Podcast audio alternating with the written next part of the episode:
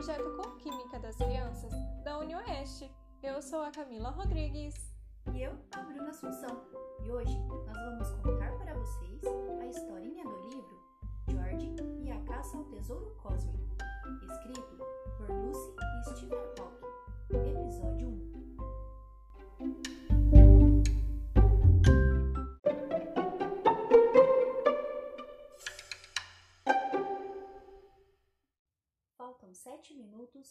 30 segundos. Falou uma voz robótica.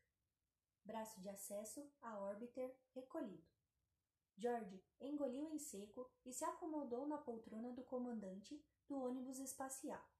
Pronto, agora seria impossível sair da espaçonave. Dentro de poucos minutos, ele estaria deixando o planeta Terra para trás e voando rumo ao espaço cósmico. Agora que o braço de acesso à órbiter, que constituía a ponte entre a nave espacial e o mundo exterior, tinha sido retirado, George soube que perdera a última chance de sair dali. Essa retirada é um dos últimos estágios antes da decolagem. Quer dizer que as escotilhas de conexão estavam sendo fechadas. E não apenas fechadas, estavam sendo lacradas. Agora, mesmo que ele esmurrasse as escotilhas, implorando para sair, não haveria ninguém para ouvi-lo do lado de fora.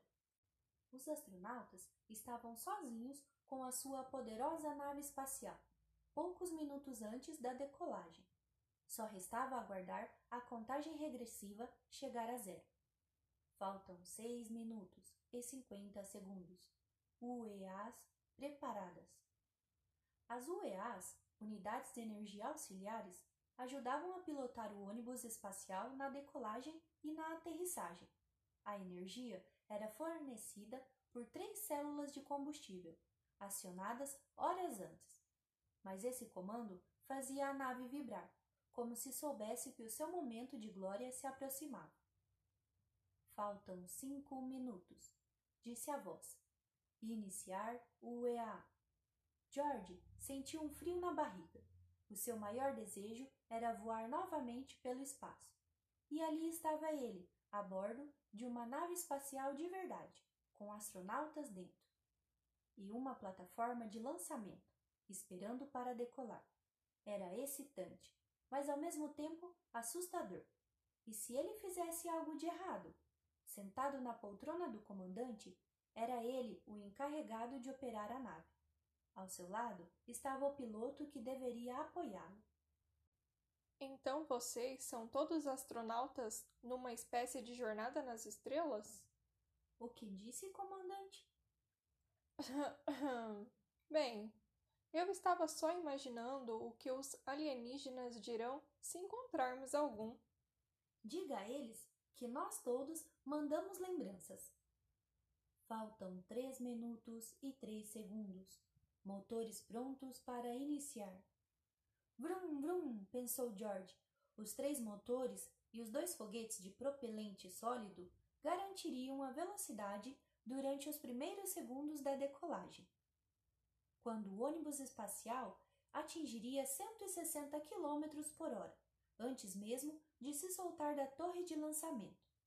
A nave levaria apenas 8 minutos e meio para alcançar a velocidade de 28 mil km por hora. Faltam dois minutos. Fechar visores. Os dedos de George estavam coçando de vontade de mexer em alguns dos milhares de botões à sua frente, só para ver o que aconteceria. Mas ele não se atreveu. À frente estava a barra de direção que ele, o comandante, deveria usar para guiar o ônibus espacial quando chegassem ao espaço e depois para aportar na Estação Espacial Internacional.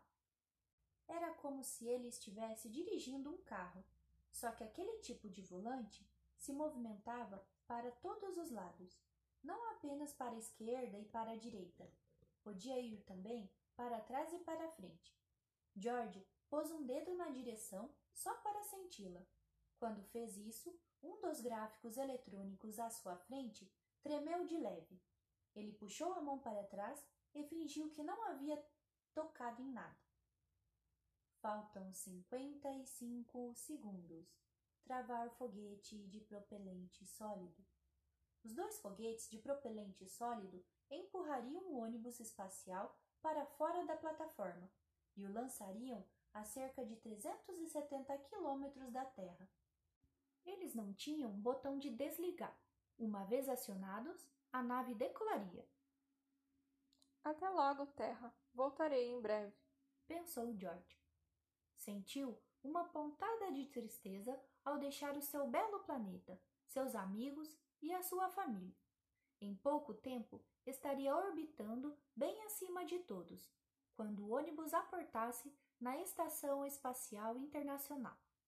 Ele poderia olhar para baixo e ver a Terra enquanto a estação os unia lá no alto, completando uma volta inteira a cada 90 minutos. Lá do espaço, George poderia ver o contorno dos continentes, oceanos, desertos, florestas e lagos, e as luzes das grandes cidades à noite. Olhando da Terra, os seus pais e seus amigos, Eric, Anne e Susan, só o veriam como um pequeno ponto brilhante, movendo-se depressa pelo céu numa noite límpida. Faltam 31 segundos. Sequenciador de lançamento do solo passando para automático. Os astronautas se mexeram um pouco nos assentos, buscando conforto para a longa jornada. O interior da cabine pareceu surpreendentemente pequeno e apertado. Alcançar a poltrona do comandante para a decolagem já tinha sido um esforço, e George precisou de ajuda de um engenheiro espacial para se acomodar no assento. O ônibus espacial ficou na vertical para o lançamento. Então, na cabine, tudo pareceu tombar para trás. A poltrona se inclinou muito, de modo que os pés de George apontaram para cima, em direção ao nariz do ônibus espacial, e a sua coluna vertebral alinhou-se ao solo lá embaixo. A nave ficou em posição de foguete, aguardando para subir na vertical rumo ao céu. As nuvens e a atmosfera em direção ao próprio espaço cósmico. Faltam 16 segundos. Falou muito calmamente a voz robótica. Ativar sistema de isolamento acústico. Faltam 15 segundos. Faltam 15 segundos para o lançamento, comandante George. O ônibus espacial vai decolar daqui a exatos 15 segundos.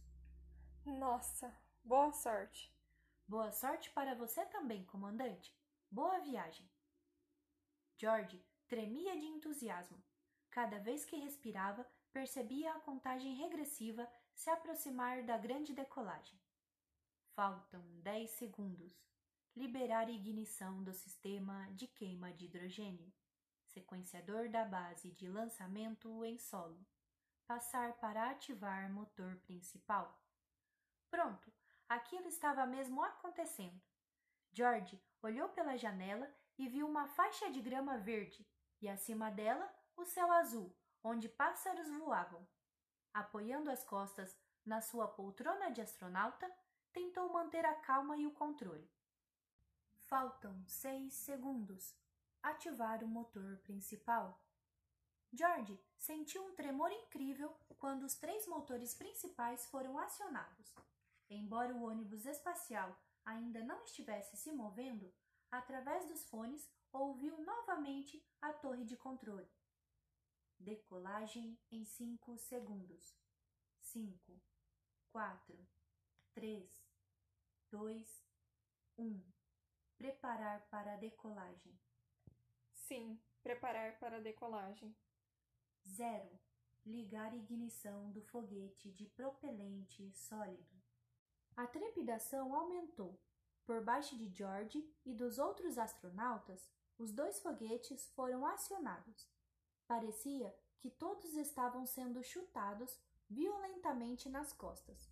Com um enorme estrondo, os foguetes romperam o silêncio e impulsionaram o ônibus espacial para fora da plataforma de lançamento rumo ao céu. George sentiu-se cuspido para fora da terra, preso a um enorme fogo de artifício. Agora tudo poderia acontecer. A nave podia explodir, mudar de direção e se espatifar contra a terra, ou ainda rumar para o firmamento, perder o controle e ficar girando no espaço. E George não poderia fazer nada para evitar isso. Pela janela, ele viu o azul da atmosfera da Terra rodeando o ônibus espacial, mas não conseguia mais ver o próprio planeta. Estava indo embora dele.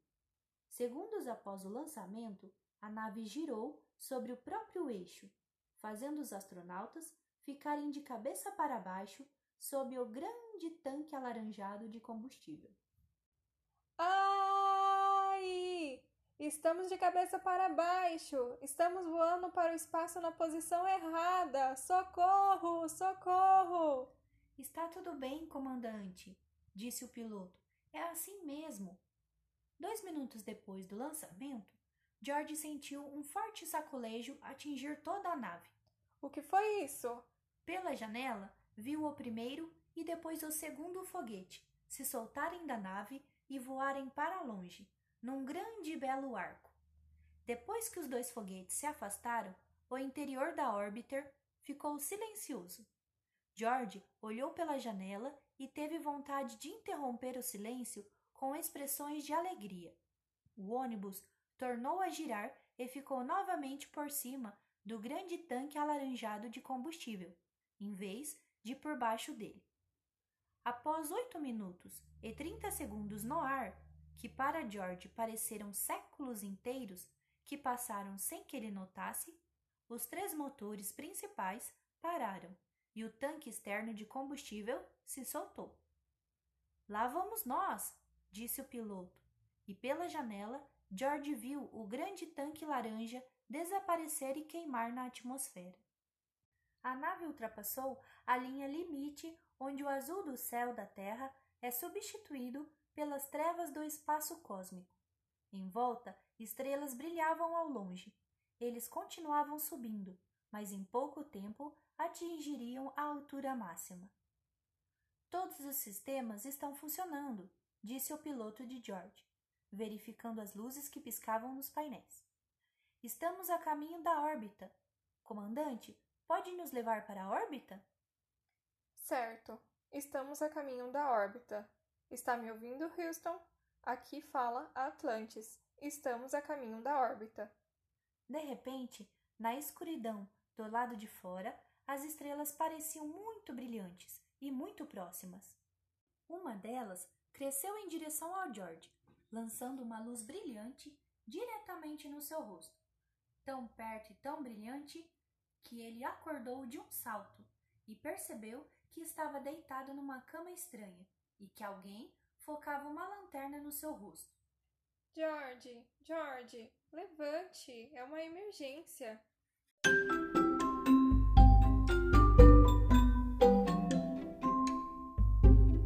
Essa foi a história de hoje. Esperamos vocês na próxima semana para a continuação.